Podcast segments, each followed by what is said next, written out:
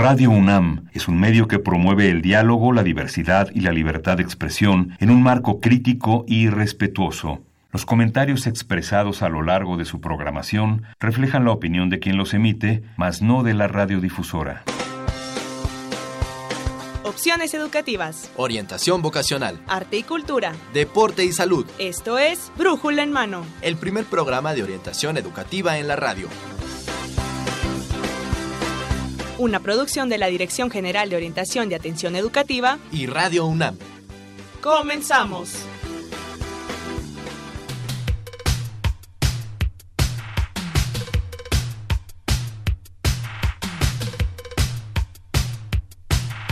Hola amigos? Muy buenos días. Sean bienvenidos a Brújula en Mano, el primer programa de orientación educativa en la radio. Esta es una coproducción entre la Dirección General de Orientación y Atención Educativa y Radio UNAM.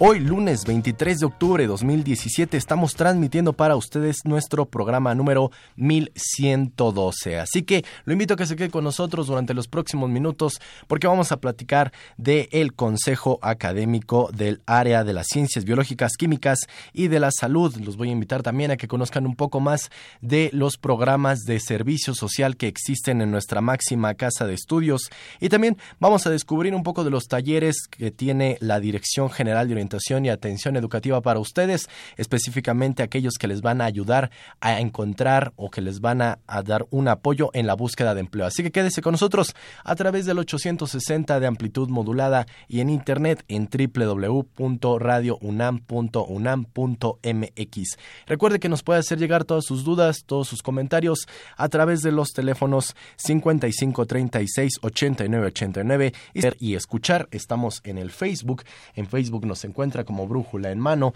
o nos puede escribir en Twitter arroba Brújula en Mano o un correo electrónico a brújula en mano arroba hotmail.com. Y bueno, pues ¿qué le parece si iniciamos también, amigo eh, que estás escuchándonos, amigo del bachillerato, que estás tal vez a punto de elegir algún área o algún bloque de materias? Pues, ¿qué te parece si iniciamos con nuestra entrevista que vamos a estar platicando acerca de este Consejo Académico del Área de las Ciencias Biológicas, Químicas y de la Salud? Así que le doy la bienvenida al maestro.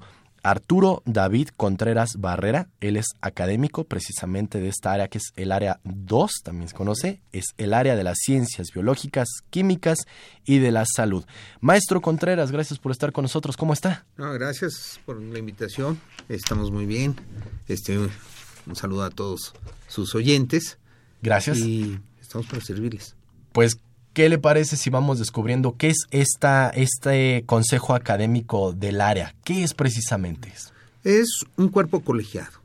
Esto quiere decir, participan muchas personas, tenemos 100 consejeros académicos, que eh, eh, su función es, tiene que ser propositiva, de planeación, de evaluación y de decisión académica.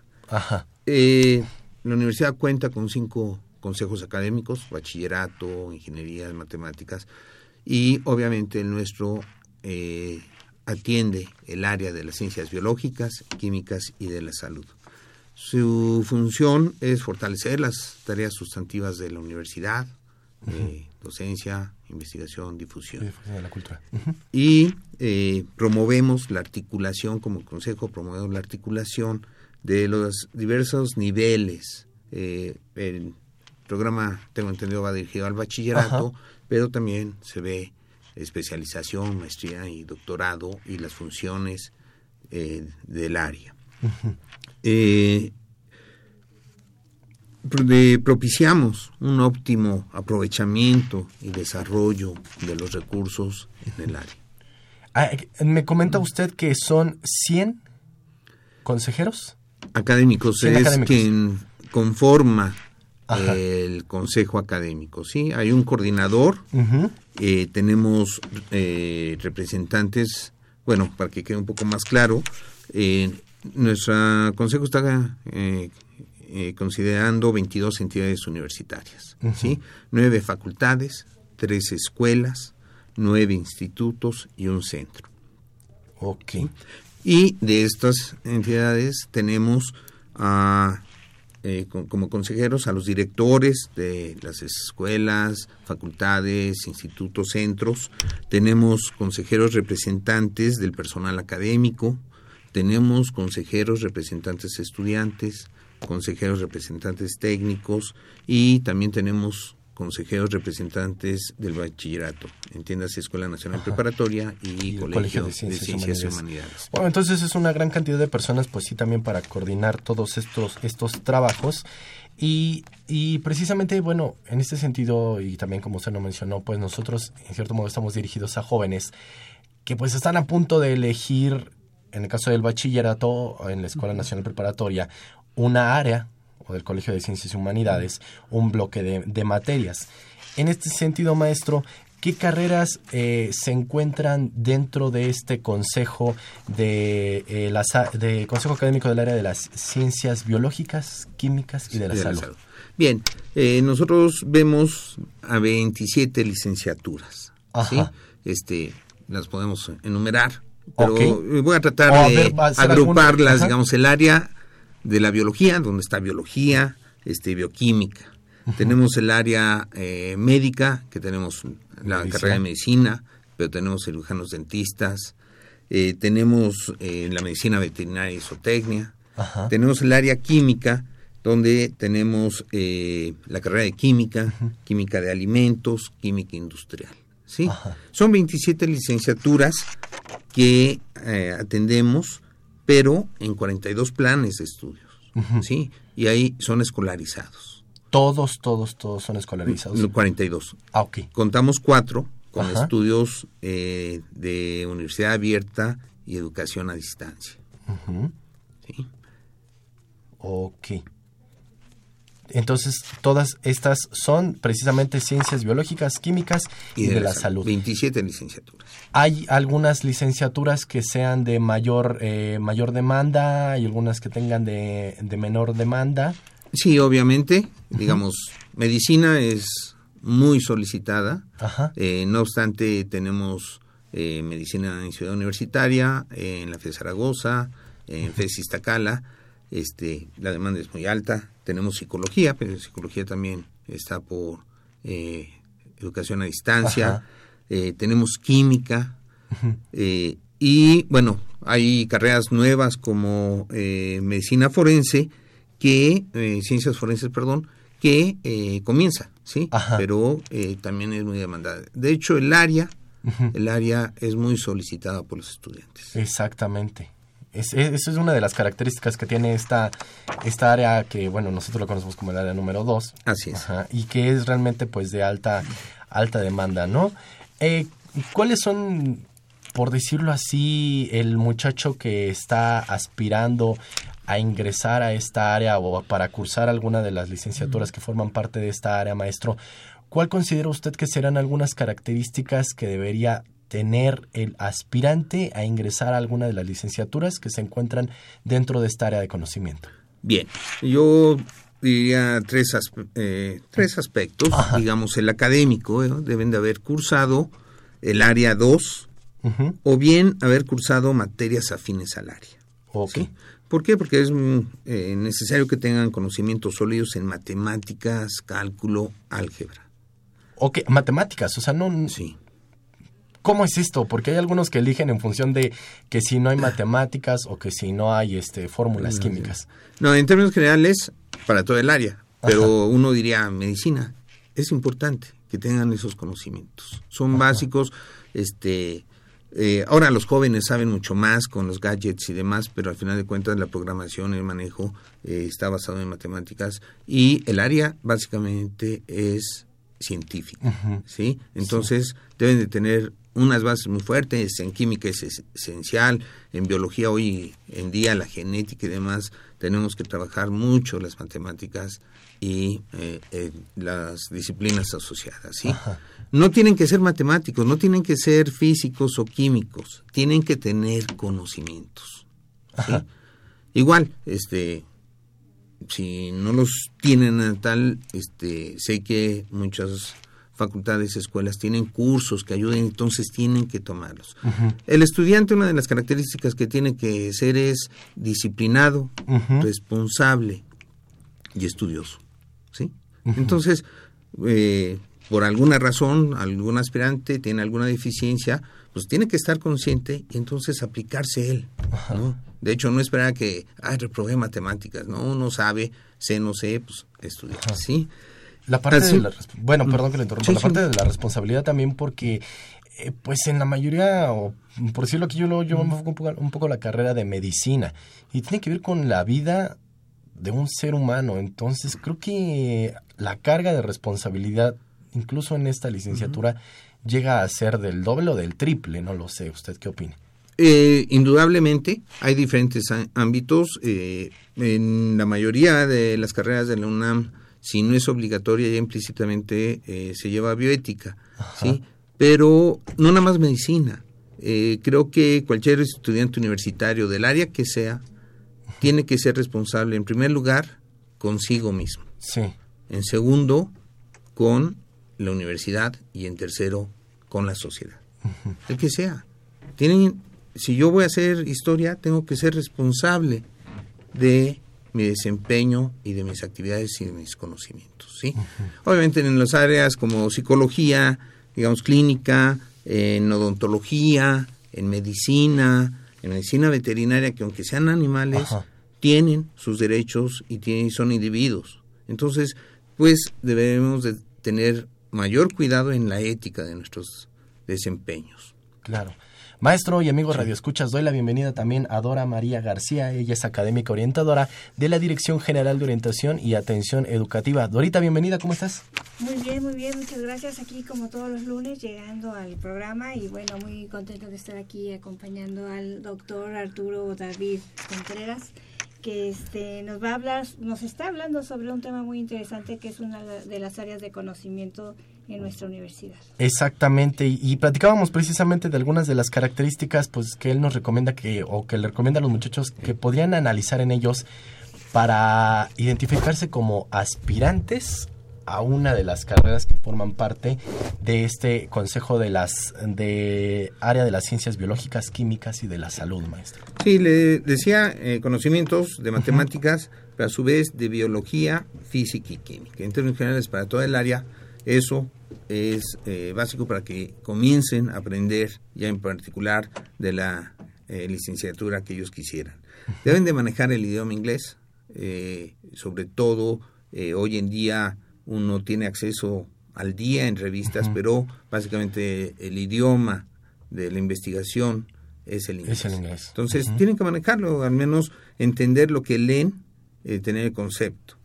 Deben de tener conocimientos eh, del manejo de tecnologías, de la información y de la comunicación, y hoy en día conocimientos de computación, ¿sí?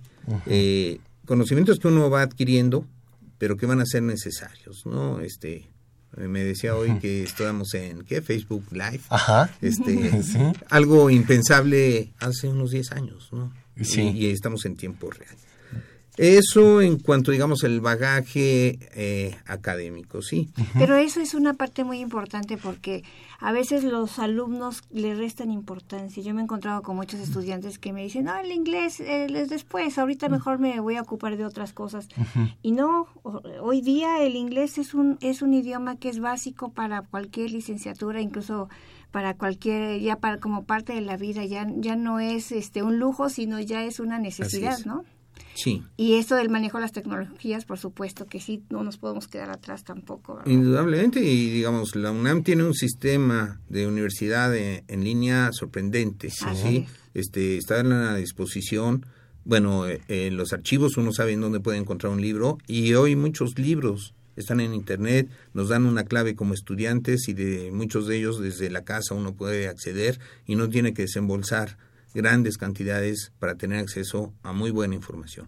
Y estando en la universidad, en cualquier punto dedicado, en, ah, digamos en la biblioteca central, uno tiene una computadora y se puede conectar a revistas como Science, Nature, que eh, es de elite, Ajá. ¿sí? Así que es. Era para los grandes investigadores, pero hoy la universidad nos los pone en nuestro escritorio. La tecnología ha democratizado, la verdad, que este acceso al conocimiento. Y algo también con respecto al idioma. Bueno, en lo particular me encontraba con compañeros que decían, ¿por qué estudiar inglés? si me gusta el francés o me gusta el, el, el, alemán, me gusta todo esto. Y había como una situación un poco política en el estudiar el idioma inglés. Pero ahorita que dice el maestro, creo que sí, muchas de las investigaciones pues están en idioma inglés. El idioma científico está en inglés. Ajá, entonces eso de saber, domino el portugués exactamente, pero la publicación no está en el idioma portugués. La publicación está en inglés. Así que creo que pues sí, es, es como que el idioma inglés y tal vez sí algún otro idioma que sea de tu agrado estudiar. Y todos los demás idiomas que quieran, pero como base. Así es. Y, y sobre todo, perdón, Miguel, sí. eh, de, hablábamos también esto de la cuestión de las tecnologías. También muchas de las carreras del área 2, bueno, de todas las áreas, pero también muchas de las carreras del área 2 se estudian a distancia.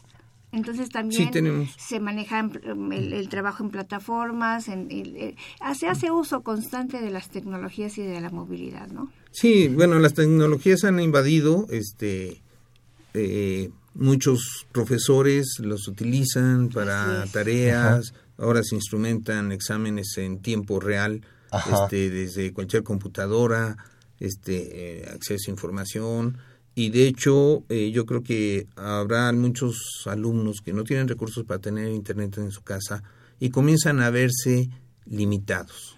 ¿sí? Obviamente ellos buscan un café internet etcétera y es un medio de comunicación Así bueno lo acabamos de vivir un 19 de septiembre que sí. eh, los teléfonos de como se dicen de de cable de casa. casi uh -huh. se cayeron y comenzaron a claro. tener acceso por WhatsApp, este, por correo, se organizaron y hubo un gran... Pero es lo mismo para la educación, ¿sí? No es algo elitista, uh -huh. eh, muchos muchachos son jóvenes, etcétera, este, lo utilizan para canciones eh, entre ellos, eh, redes sociales, etcétera, pero ahora está disponible. No es la solución, sino es una herramienta. Sí.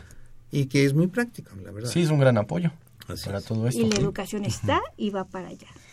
¿no? Comentaba usted, maestro, en el plano académico lo sí. que se requiere. Hay otro plano también que sí, usted nos. Este, deben de tener una capacidad de observación, abstracción, análisis y síntesis. ¿Sí? No es eh, aquella persona que esté acostumbrada a que el maestro le dé todo, le diga todo, etcétera, ya no es válido aquí. Ya, ¿sí? Eh, tienen que tener estas capacidades las pueden desarrollar. Este, nadie nace eh, sabiendo pensar. ¿sí? lo que es pensar realmente. Entonces uno lo va adquiriendo durante el desarrollo de la escuela, pero deben de tener eso. ¿sí? Deben de tener capacidad de trabajo en equipo. No, uh -huh. Hoy en día nuestras carreras no son de un trabajo como personas, siempre es el equipo. Eh, la investigación ahora es multidisciplinaria. Esa, los lo que... trabajos de digamos, eh, un odontólogo, ¿no? Y decir, no, pues es que yo voy a ver al dentista nada más. No, el dentista eh, se prepara, tiene un ayudante, ya hay ayudantes calificados, uh -huh. este, depende de las personas que le preparan los materiales, etcétera, ¿sí?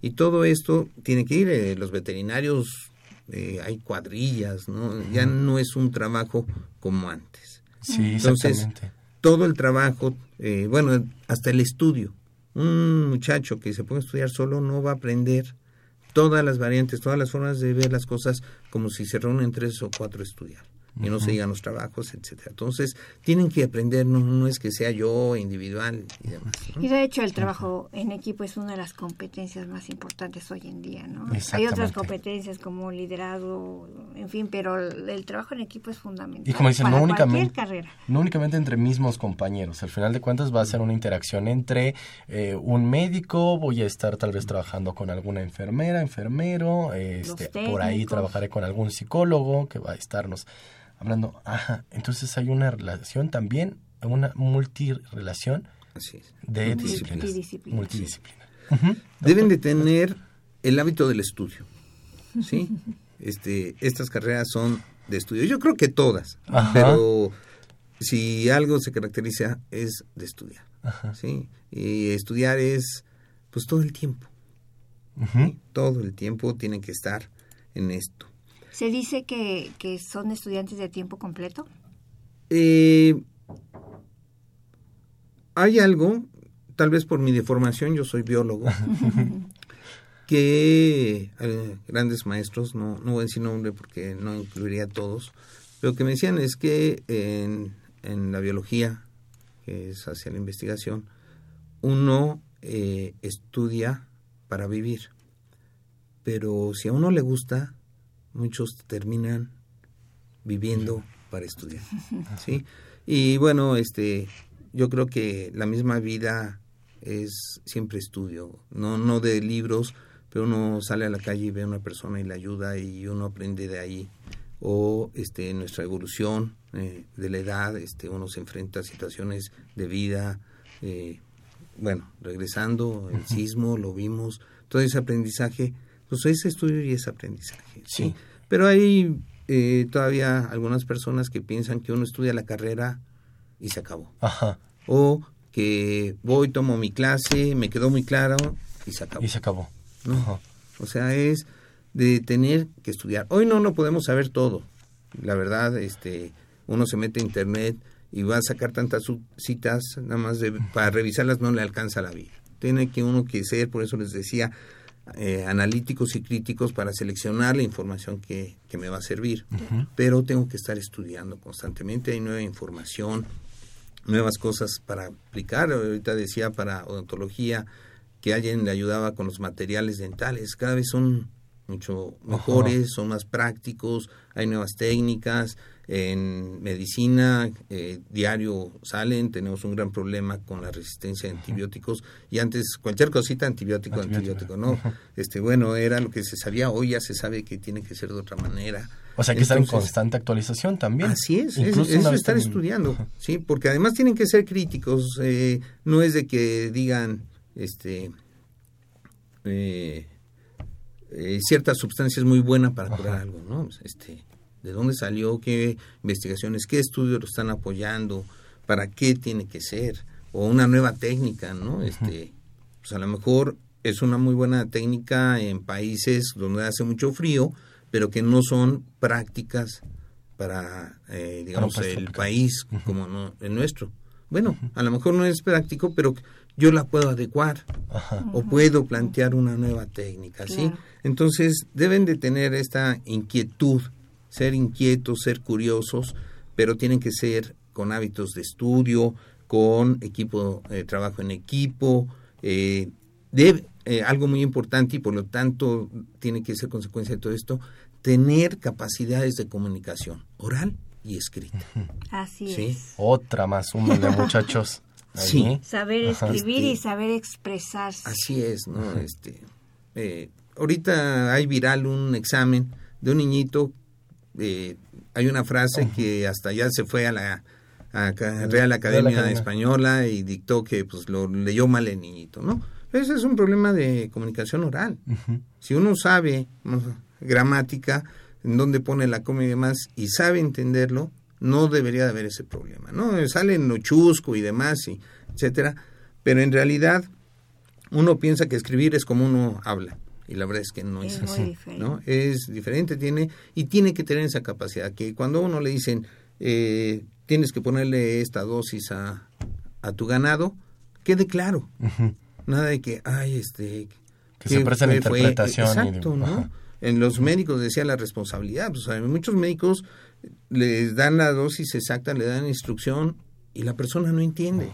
¿sí? O a lo mejor el médico no supo expresarse y el paciente no le dijo. Hay muchas opciones. Entonces, deben de tener esta capacidad para comunicarse, tanto escrito como oralmente. ¿sí? Y yo allí, allí agregaría la capacidad de comprensión lectora, ¿no? Eh, eh, yo en la práctica me he encontrado que los alumnos no, no, no saben leer y por lo tanto les cuesta trabajo luego entender lo que leen. Sí, yo, eh, estas capacidades de comunicación no es de nada más de un lado del que habla hacia el que escucha, también el que escucha. Sí, porque decía, pues el médico le puede decir al paciente bien cómo la dosis y más, pero el paciente que escuchó o que entendió o que creó entender. Eh, es eh, recíproco en la capacidad y es lo mismo, o sea, si uno no sabe leer, este, y leer es entender, ¿no? Porque uno puede decir eh, conspicuo y lo lee y... fue eso, ¿no? Este, Sí, sí es este, de las dos vías, ¿no? Por supuesto, por supuesto. Maestro, se nos está terminando el tiempo, pero quisiera que nos platicara dentro también de estas, eh, de estos características que debe tener el aspirante y algo que usted quisiera recomendarle a los muchachos que estuvieran interesados en cursar una de las carreras que forman parte de esta área de las ciencias biológicas, químicas y de la salud. Que justamente, perdón la interrupción, en quinto año de preparatoria de bachillerato es cuando tienen que, que darse esta oportunidad de, con- de elegir el área y por lo tanto de hacer todo este proceso de investigación para elegir la mejor área, ¿no? La que tiene que ver con la carrera que desean. Sí, bueno, en este sentido, eh, comenzaría diciendo algo que yo creo que para todos los estudiantes de bachillerato. Uno, que sean responsables, como ya lo he dicho, con ellos, con la universidad y con la sociedad. ¿Sí? Dos, que sean honestos. Tres, que sean críticos y autocríticos. Este, muchos escogen la carrera que de las materias que se les hicieron más fáciles, ¿sí? Pero esto no quiere decir que esa sea su vocación. O sea, fue la más fácil y pues me voy por lo fácil. Que muchas veces cuando entran a la carrera se dan cuenta que las materias ahí ya no son, sino que sean críticos y autocríticos, ¿sí? Y que sean curiosos, que no pierdan el placer del conocimiento, que lo sigan explotando. No van a estudiar para que terminando se les solucione la vida. Es para irse preparando y eso tienen que prepararse toda la vida. Toda la, A lo que se dediquen. Tal vez no conteste hacia el área, pero creo que ya lo cubrimos con los conocimientos de matemáticas, biología, pero es más de actitud, que sean honestos con todos, consigo mismo, y creo que pueden tomar una buena decisión eh, siempre y cuando estén bien informados. ¿sí? Eh, la universidad tiene diferentes planes o programas para apoyarlos. Infórmense y tomen la mejor decisión. a Pues- nivel presencial y a nivel no presencial. Ajá, eh, a, a distancia, este, escolarizado y a distancia Así también. es. Conozco todo. Pues, maestro Arturo David Contreras Barrera, académico del área de las ciencias biológicas, químicas y de la salud, muchas gracias por toda esta información, por No, estar no con tienen nada nosotros. que hacer y gracias por la invitación. Muchas gracias porque nuestros alumnos, nuestros estudiantes se lo van a agradecer. que se sigan adelante, salgan adelante y que estudien. Gracias. está. Bienvenido. aquí- Esta es su casa y aquí estamos para lo que usted disponga. Ah, muchas gracias. Vamos a un pequeño corte y estamos de vuelta con ustedes, amigos. Oferta radiofónica, cultural y creativa. UNAM Radio. Calidad en la programación de amplitud modulada. 860 AM. La más alta calidad y excelencia en la historia de la radiodifusión mexicana. UNAM Radio. 860 de amplitud modulada. El alma mater del cuadrante.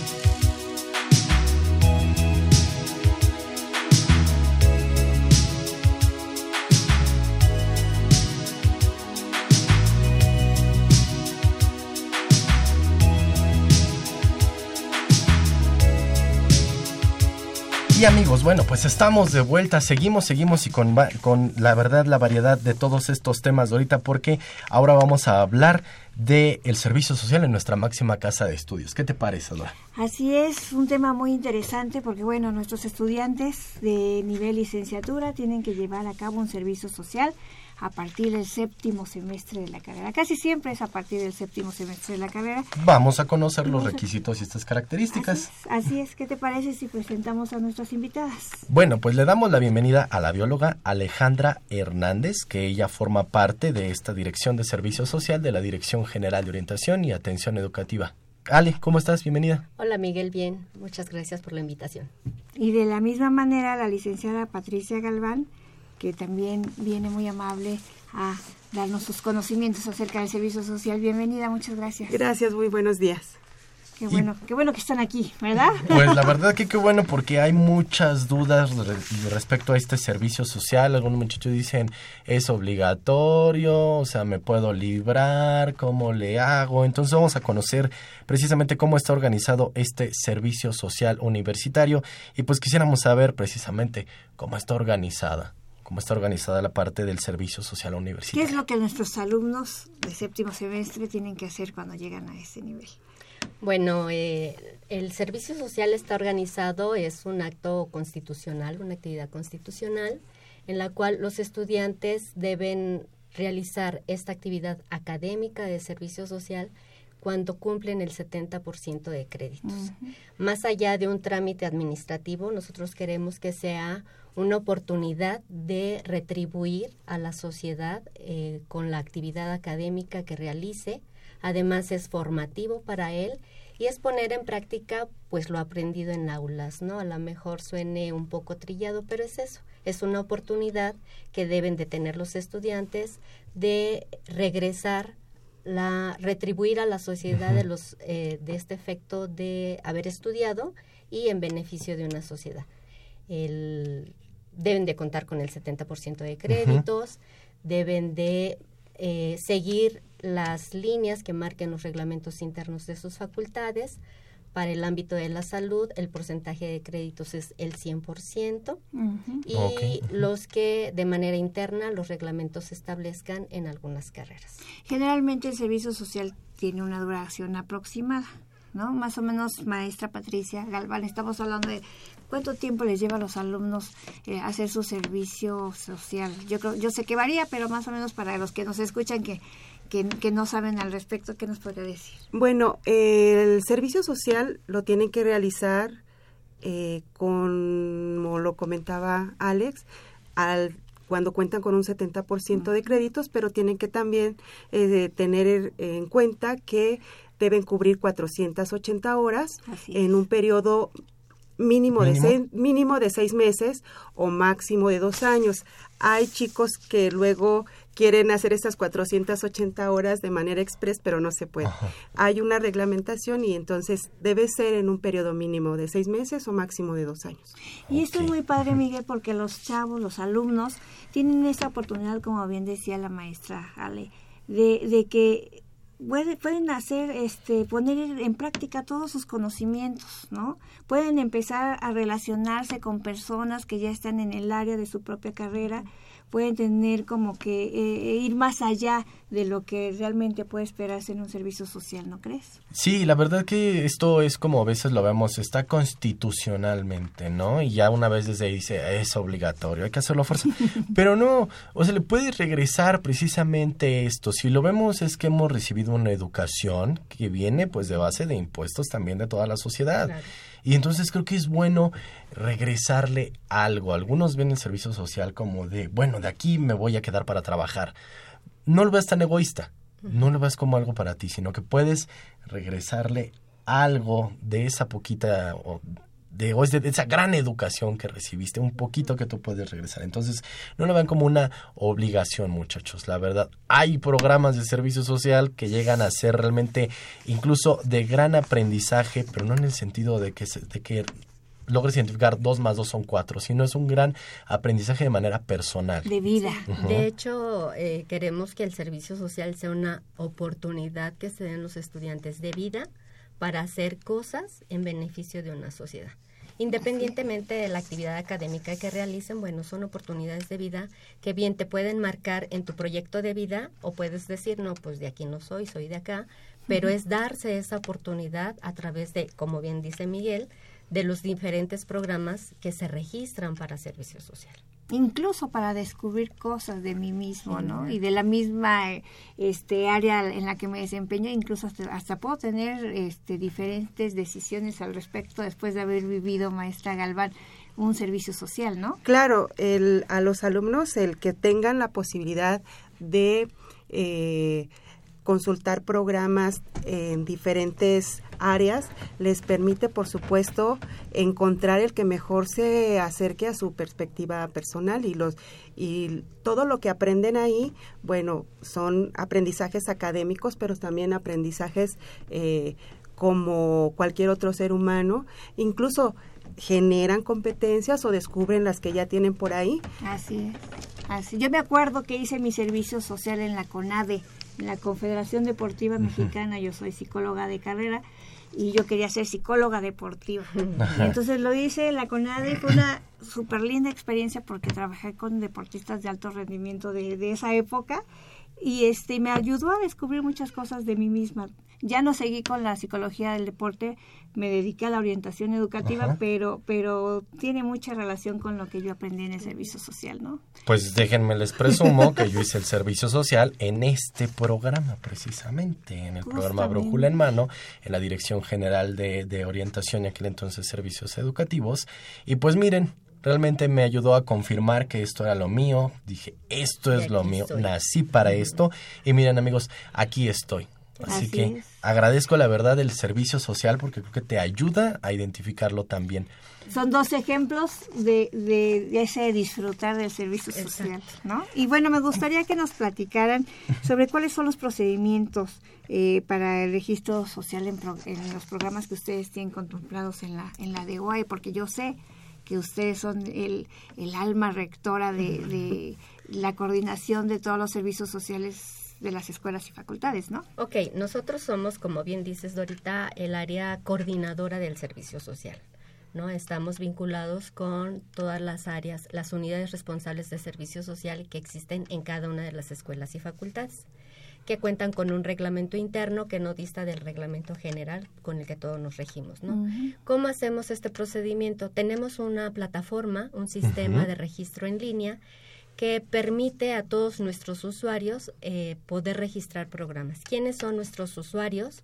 Son las instituciones del sector público, del ámbito eh, federal, estatal, municipal, quienes pueden registrar su programa. Solo ellos pueden registrar. Ellos y las organizaciones de la sociedad civil, como asociaciones civiles quienes a través del eh, pedimos que sean instituciones sin fines de lucro y que atiendan y que los programas que registren vayan muy encaminados al objeto social por el que se crea la asociación.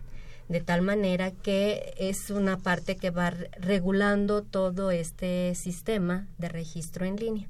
Mm. Como ya lo decía, ¿quiénes son nuestros usuarios? Bueno, las instituciones receptoras.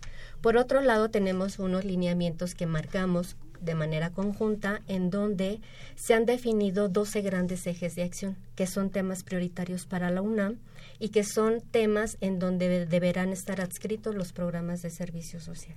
Ya no es cualquier tema, ya no es cualquier área, ya no es cualquier programa deberán ser programas que estén enfocados en estos ejes de acción que van de educación, medio ambiente, salud, seguridad alimenticia, desarrollo social, que son temas que tienen impacto y que eso es lo que queremos, que el servicio social sea eso, que tenga una repercusión hacia la sociedad en cualquiera de sus ámbitos y no que se centralicen en actividades de carácter administrativo, ¿no? Entonces, esto es lo que incluye teóricamente nuestro sistema tenemos todo un proceso en el que los usuarios se registran en línea y sus programas también lo hacen en línea. ¿Hay algún periodo en el que estos, eh, estas entidades puedan hacer su registro de programas?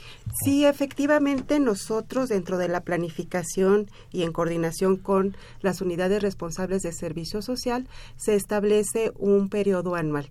Generalmente hablamos en un rango de noviembre a marzo para efecto de este ejercicio 2018 y que ya pronto estamos por eh, tener la convocatoria lista. Eh, estamos marcando de manera muy específica el periodo del 6 de noviembre al 2 de marzo, en donde eh, las instituciones receptoras que presentan los programas de servicio social en función de estos 12 ejes de los que ya comenta Ale, pueden ingresar a la plataforma y generar todo el proceso de registro. ¿Cómo ingreso a esta plataforma? ¿Es una página web o tengo que acudir directamente a las oficinas de, de la de la DEWAE? No, es un sistema, como lo decíamos, está en línea, requiere de un usuario y contraseña. Los usuarios se registran en el sistema con sus datos personales más su correo electrónico que es la base fundamental de nuestro sistema. Y una vez registrado y validada la información se les genera una contraseña de acceso para que ya posteriormente inicien sesión y entonces ya puedan incorporar sus programas a la plataforma. Algo que sí es importante resaltar en este momento es de que, dada la situación del 19 de septiembre, de los acontecimientos vividos, eh, va, eh, se le va a dar prioridad al registro de programas que atiendan situaciones de atención inmediata a las poblaciones afectadas, ¿no? Ya sea para la reconstrucción, ya sea para la reorganización, reorientación, carreras que sabemos que son muy importantes en este momento, psicología, trabajo social, sociología, bueno, todas las carreras que si no de manera inmediata participaron en atención a esta situación difícil como arquitecturas, ingenierías, bueno, entramos en una fase intermedia en la que ya viene este proceso de reconstrucción, ¿no?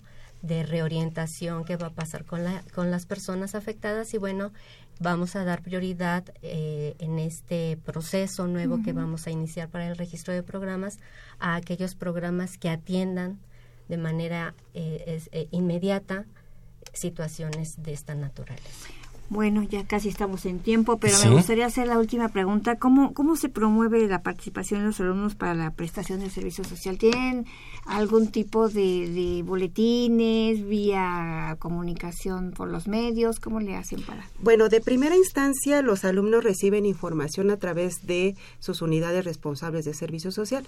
De hecho, eh, a los alumnos de primer ingreso en la semana de bienvenida, generalmente pues les dicen todos los servicios con los que contarán y digamos que los procesos por los cuales tendrán que eh, ir transitando y entre ellos uno de los más importantes es el servicio social. Tenemos también la eh, difusión a través de las redes sociales de la propia dirección. Eh, tenemos información que se les vierte a ellos pues en diferentes etapas de su vida académica eh, ¿Qué se me escapa? Eh, también hacemos reuniones informativas con las instituciones receptoras en las de que ellos de manera directa promueven a una población determinada el programa de servicio, pero también cuentan con una página de consulta en donde a través de su número de cuenta podrán eh, identificar todos los programas que han sido aprobados por sus facultades y muy direccionados a la carrera que está. ¿Cuál es esta página? Es www.serviciosocial.unam.mx. Aquí se promueven únicamente los programas ya aprobados por escuelas y facultades. Dado que el acceso es con el número de cuenta, de qué facultad y de qué carrera soy, entonces el alumno tendrá la certeza de que lo que va a ver ahí es todo lo aprobado por su facultad y la elección será de él. Para el caso de, lo, de las entidades que quieren registrar algún servicio, ¿cuál es la página? Perdón. La página eh, www.cias.unam.mx. CIAS con, CIAS con S de sistema y Ajá. A doble S, que es Sistema de Información Automatizada de Servicio Social. Punto. MX. CIAS. www.cias.unam.mx. Pues ahí está muchachos entonces esta, esta información. Ustedes consulten, consulten, perdón, www.serviciosocial.unam.mx para consultar programas y para los que quieran estar interesados. Y pues cualquiera que tenga alguna duda, algún comentario, contamos con nuestro correo institucional que justamente es cias@unam.mx en donde estaremos eh, respondiendo a todas sus dudas, comentarios y también estamos abiertos a las aportaciones. Perfecto. Pues ahí está. ¿Algún mensaje final que Sí, nada más algo final. También dentro de la página de servicio social que está en el portal de la dirección se puede encontrar todos los lineamientos, todo, a qué nos referimos con los ejes de acción, todos los procesos, como información introductoria al proceso de registro ya en línea. Así es, el portal de la dirección, o sea, al www.dgoae.unam.mx. Ahí se acercan ustedes al rubro de servicio social y van a obtener más información. Pues agradecemos a la bióloga Alejandra Hernández también. Gracias por estar aquí Gracias y a la licenciada Patricia Galván. Gracias. Ha sido un placer tenerlas aquí en el programa. Igualmente. Igualmente para nosotros. Y Muchas bueno, gracias. les comentamos que estamos iniciando eh, este sorteo del tomo número 6 de la Real Expedición Botánica a la Nueva España. Recuerden que es esta colección de 12 tomos, o sea que ya vamos a la mitad de ahorita en Ya, el tomo número qué 6. rápido. Iniciamos este eh, hoy este sorteo. Así que comuníquense a nuestros teléfonos, que son dos, a los cuales se pueden comunicar. Así Y es. solamente nos dicen, quiero el tomo 6. Al 5536-8989 y 5536-4339. O si no, también nos pueden escribir en Facebook. En Facebook estamos como Brújula en Mano, en Twitter como arroba Brújula en Mano, o nos escriben un correo electrónico, ¿no es así, Dorita? Así es, nos pueden escribir a brújulaenmano.hotmail.com. Y bueno, pues vamos a seguir eh, platicando un poco más de todo lo que se ofrece en la Dirección General de Orientación y Atención Educativa. Y hay algo que hay muchos muchachos que después de realizar su servicio social dicen, ahora sí voy a buscar trabajo. Ahora sí, ya estoy preparado. Y entonces, pues en la Dirección General de Orientación y Atención Educativa hay varios talleres que se brindan para Así ellos. es, y, y- y que sea una sorpresa para que nuestros amigos nos escuchen. Vamos a tener otro bloque muy interesante al respecto de esto de la búsqueda de empleo. Claro que sí, vamos a tener un bloque muy, muy interesante. Esperemos que sea de su agrado.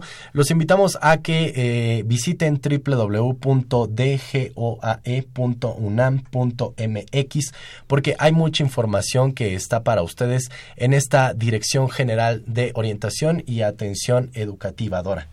Así es, pues vamos, ¿qué les parece a un corte? Y despedir nuevamente dándole las gracias aquí a las, a las maestras el- a Alejandra y a la maestra Patti por haber venido. Muchas gracias, qué amables por estar aquí. Excelente día. Gracias a ustedes. Pues vamos a un corte y estamos de vuelta con ustedes, amigos.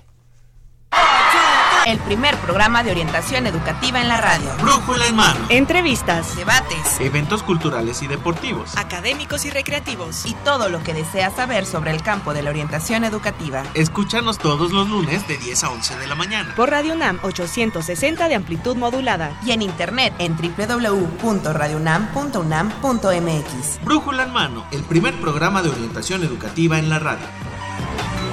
Opciones educativas. Información escolar. Becas, Bolsa Universitaria de Trabajo. Servicio social. premios y reconocimientos. Formación cívica. Medio ambiente. Salud y calidad de vida.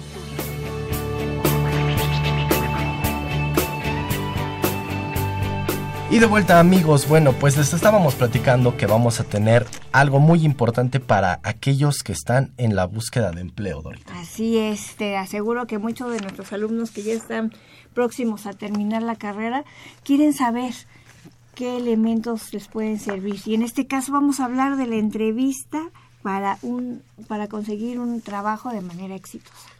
¿Cómo me preparo para una entrevista exitosa de trabajo? Le tenemos miedo a esto. La verdad que sí, parece que es más terrorífico que el mismo examen profesional. Entonces, para esto tenemos la presencia de la maestra Carmen Sanabria. Ella es académica orientadora de la Dirección General de Orientación y Atención Educativa y también es miembro de esta, eh, bueno, este departamento de Bolsa Universitaria de Trabajo. Carmen, gracias por estar aquí. ¿Cómo estás? Encantada. Bienvenida como siempre, aquí este es tu programa. ¿Y ¿Qué te parece si comenzamos, Miguel, preguntándole a la maestra Carmen Sanabria sobre qué es una entrevista de trabajo? Empecemos por lo sencillito para que nuestros alumnos que nos escuchan sepan al respecto. Bueno, a mí primero me gustaría este, enfatizar que la entrevista de trabajo es la parte de un pro- es una parte de un proceso de búsqueda de empleo, ¿sí? Que empieza desde el momento en que el universitario tiene que saber, vamos, a qué opción laboral quiere dirigirse, cómo elaborar su currículum, conocer sus competencias y una, una vez que tiene esta primera parte, que es como el 50% para conseguir un empleo, bueno, entonces tiene que enfrentar la entrevista de trabajo. Esta entrevista de trabajo es eh, pues el primer contacto o el- o un contacto que tiene el estudiante o el universitario con el reclutador y, hay- y en esta entrevista de trabajo lo que él realiza es el poder evidenciar cuáles son sus competencias para poder vender su perfil profesional.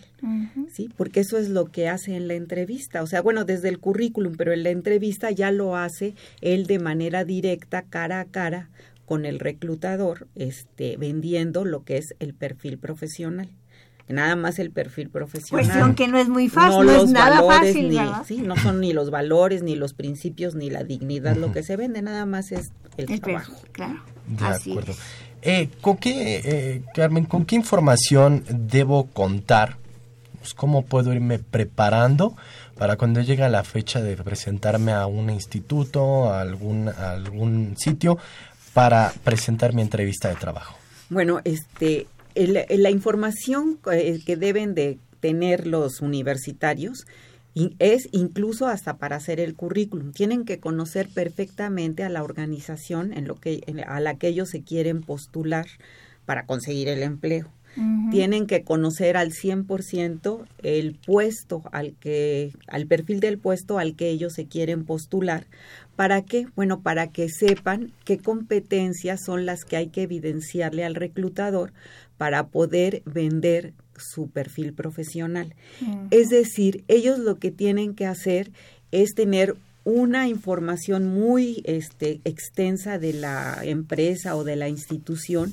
Incluso muchas veces nosotros les recomendamos que vayan para que sí antes, bueno antes de que hagan hasta el currículum que vayan a esa empresa o esa institución donde se van a postular para que sepan incluso este pues preguntar cuáles son los salarios, ver cómo van vestidos, saber si la gente sale contenta o no de este del trabajo.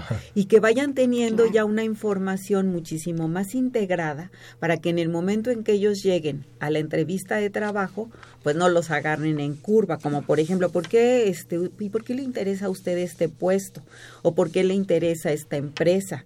¿sí? Si ellos tienen una investigación previa, pues ellos van a poder contestar esto en lugar de quedarse callados, como pasa muchas veces cuando ellos creen que van a la entrevista de trabajo y que todo lo saben porque es de ellos de lo que van a hablar. Y la verdad es que no es, es cierto, o sea, saben algunas cosas, otras las tienen que incluso investigar de ellos mismos como sus competencias tanto profesionales como de comportamiento y este por qué les interesa o no el puesto, por qué les interesa el puesto y por qué les interesa la organización a la que se están postulando. O sea, hay cosas que no saben y que tienen que investigar. El proceso de búsqueda de empleo finalmente es como cuando hacen un trabajo en la escuela. ¿Sí? Primero tienen que hacer una investigación y posteriormente se ponen a escribir.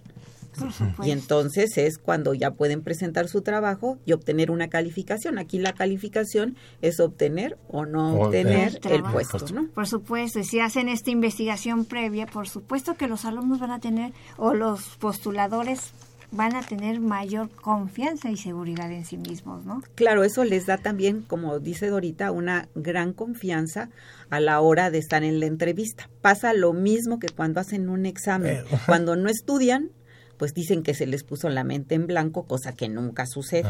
Y cuando estudian, bueno, pues la verdad es que ellos cuando salen de la entrevista en este caso, sí, pues salen seguros de que les fue bien. Pues mira, ¿cómo tienes que ir preparado? Y, se escucha, Miguel, esto de la, de la entrevista por competencias. Mm, maestra, ¿nos podría decir al respecto qué es esto de la entrevista? Bueno, en la actualidad muchas de las organizaciones, sus entrevistas las hacen eh, por esto que se llama por el modelo de competencias. Esto es una ventaja, sin embargo, para los estudiantes y para los recién egresados, porque lo que los reclutadores quieren evidenciar es que ellos cuenten con las competencias para irse desarrollando en la empresa o en la institución.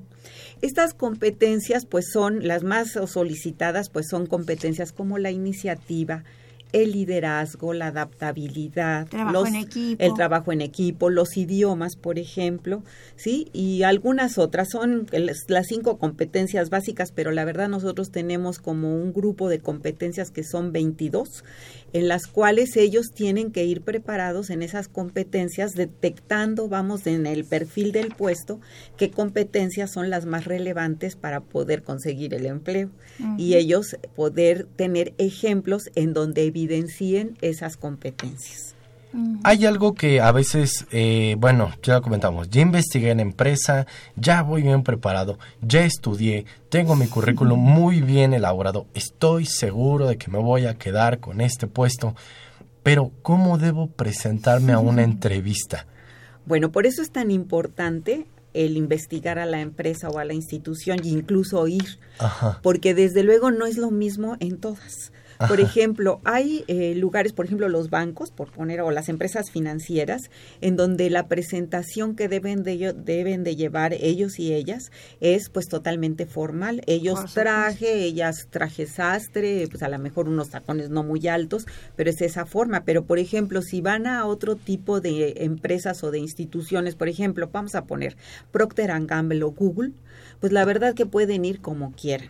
Nosotros lo que les recomendamos para las demás, sí, para las que no son ni las de acá ni las de acá, este, lo que les recomendamos es que eh, no lleven tenis, no lleven pantalón de mezclilla, no lleven playera, sí, sino que vayan con zapatos, pantalones, una camisa y una chamarra o un saco. Y bien bañados y perfumados. Bueno, sí, bien bañados, bien bañados. Y las, y las mujeres, en el caso de las mujeres, pues igual que no lleven tenis, que no lleven pantalones de mezclilla, que vayan arreglados y que se sientan cómodos, pero que se vea que se arreglaron para la entrevista. Pero desde luego que hay diferencias entre empresas y entre instituciones. O sea, no todas son iguales.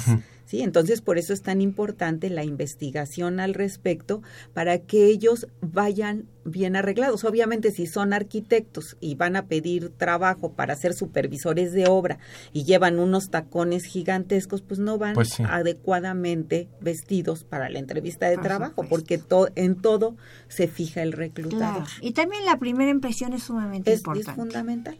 Definitivamente. Entonces, así que amigos, si van a querer conseguir un trabajo, hay que seguir todas estas indicaciones que la maestra nos, Sanabria nos acaba de comentar. Y otra cosa también, pues ingresen al sitio web de la, de la Dirección General de Orientación y Atención Educativa porque ustedes cuentan con varios talleres que les van a apoyar para ir mejor preparados para una entrevista de trabajo. ¿Cuál sería Sí, mira, el, el o sea, para enfrentar la entrevista de trabajo, lo principal, o una de las partes principales son las competencias, el que ellos puedan identificar y describir sus competencias. Nosotros tenemos un trabajo un trabajo, un taller que se llama Obteniendo el trabajo que deseo. Ese sería uno que nosotros recomendaríamos para una exitosa entrevista, ¿Cuánto dura el, taller? Eh, pues eh, cuatro horas aproximadamente. Eh, después vendría el taller de elaboración de currículum, herramientas para elaborar un currículum, que la verdad es como el 50% para poder conseguir un trabajo. Y posteriormente vendría el de preparando mi entrevista de trabajo, en donde ya pueden conjuntar todo este tipo, estos tipos de elementos y que seguramente este, les propiciarán el que lleguen a una entrevista de trabajo de una manera preparada y sin embargo demostrando que tienen una seguridad en ellos mismos que es tan importante para la entrevista. Así es. ¿A qué página? Pues ahí está la información, la página www.dgoae.unam.mx. Ahí se acercan a Bolsa Universitaria de Trabajo y podrán conocer todos estos talleres y sus horarios. Así es. Muchas pues, gracias, maestra. Maestra Carmen Sanabria, gracias por esta información. Y, y gracias por estar aquí. Esta es su casa vamos a hacer otro programa para hablar de estas 22 competencias. ¿Qué le pues parece? Sí, estaría perfecto. Queremos agradecer también a los que se comunicaron con nosotros, que estuvieron al pendiente, a Verónica Valderas, Epifan, Epifanio Tapia, y Verónica de la Rosa, y también quienes se comunicaron, Daniel Gómez Lezama, que está participando por el tomo 6. Y Josefina Cruz, que participa por el tomo 6. Y pues Dora, se nos acaba el programa, ya nos estamos despidiendo, pero el próximo lunes tenemos una cita con todos ustedes a través del 860 de amplitud modulada en punto de las 10 horas tenemos nuevo tema, Dorita. Así es, el siguiente programa vamos a hablar sobre el Consejo Académico de Área de las Humanidades y de las Artes, que es la continuación del día de hoy. Pues así está, así que amigos tienen una cita el próximo lunes y bueno, nosotros los invitamos a que, a que se queden en, la sintonía de Radio UNAM. Queremos agradecer en los controles técnicos a mi queridísima Coco Montes en la producción y locución. Agradecemos a Marina Estrella, Jacqueline Ortega, Ingrid Avesilla y Aldo Rodríguez. En, en la realización estuvo Marina Estrella, en la producción Saul Rodríguez y de estos micrófonos se despiden. Dora García y Miguel González. Gracias, Carmen, por haber estado con nosotros. Nos escuchamos el próximo lunes. Sean felices. Hasta luego. La Dirección General de Orientación y Atención Educativa y Radio UNAM presentaron Brújula en Mano, el primer programa de orientación educativa en la radio.